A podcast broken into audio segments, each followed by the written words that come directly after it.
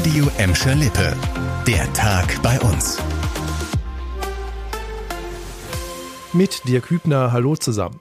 So etwas macht mich richtig wütend. Im Gelsenkirchener Stadtgarten hatte schon wieder einen Fall von Vandalismus gegeben. Unbekannte haben den Boden vor dem Musikpavillon mit volksverhetzenden Graffitis und eine Wand mit zwei eisernen Kreuzen beschmiert. Die Polizei sagte uns, dass Zeugen die Schmierereien bei den Vorbereitungen für den Ostermarsch entdeckt hatten. Sie riefen sofort die Beamten. Jetzt ermittelt, wie in solchen Fällen üblich, der Staatsschutz der Gelsenkirchener Polizei. Die Beamten suchen Zeugen, die etwas Verdächtiges im Gelsenkirchener Stadtgarten gesehen haben. In den vergangenen Wochen gab es in Gelsenkirchen schon mal rechtsradikale Schmierereien am NS-Mahnmal im Stadtgarten.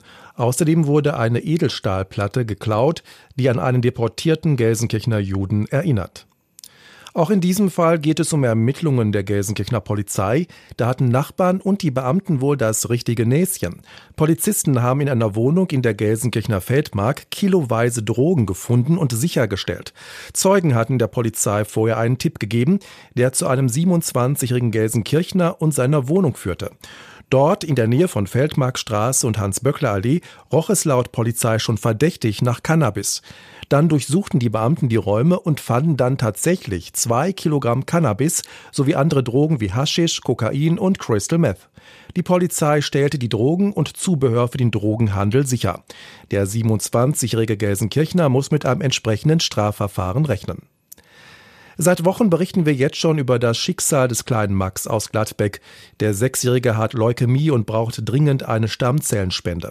Heute gibt es eine weitere Typisierungsaktion unter dem Titel Max braucht deine Hilfe, wir suchen dich.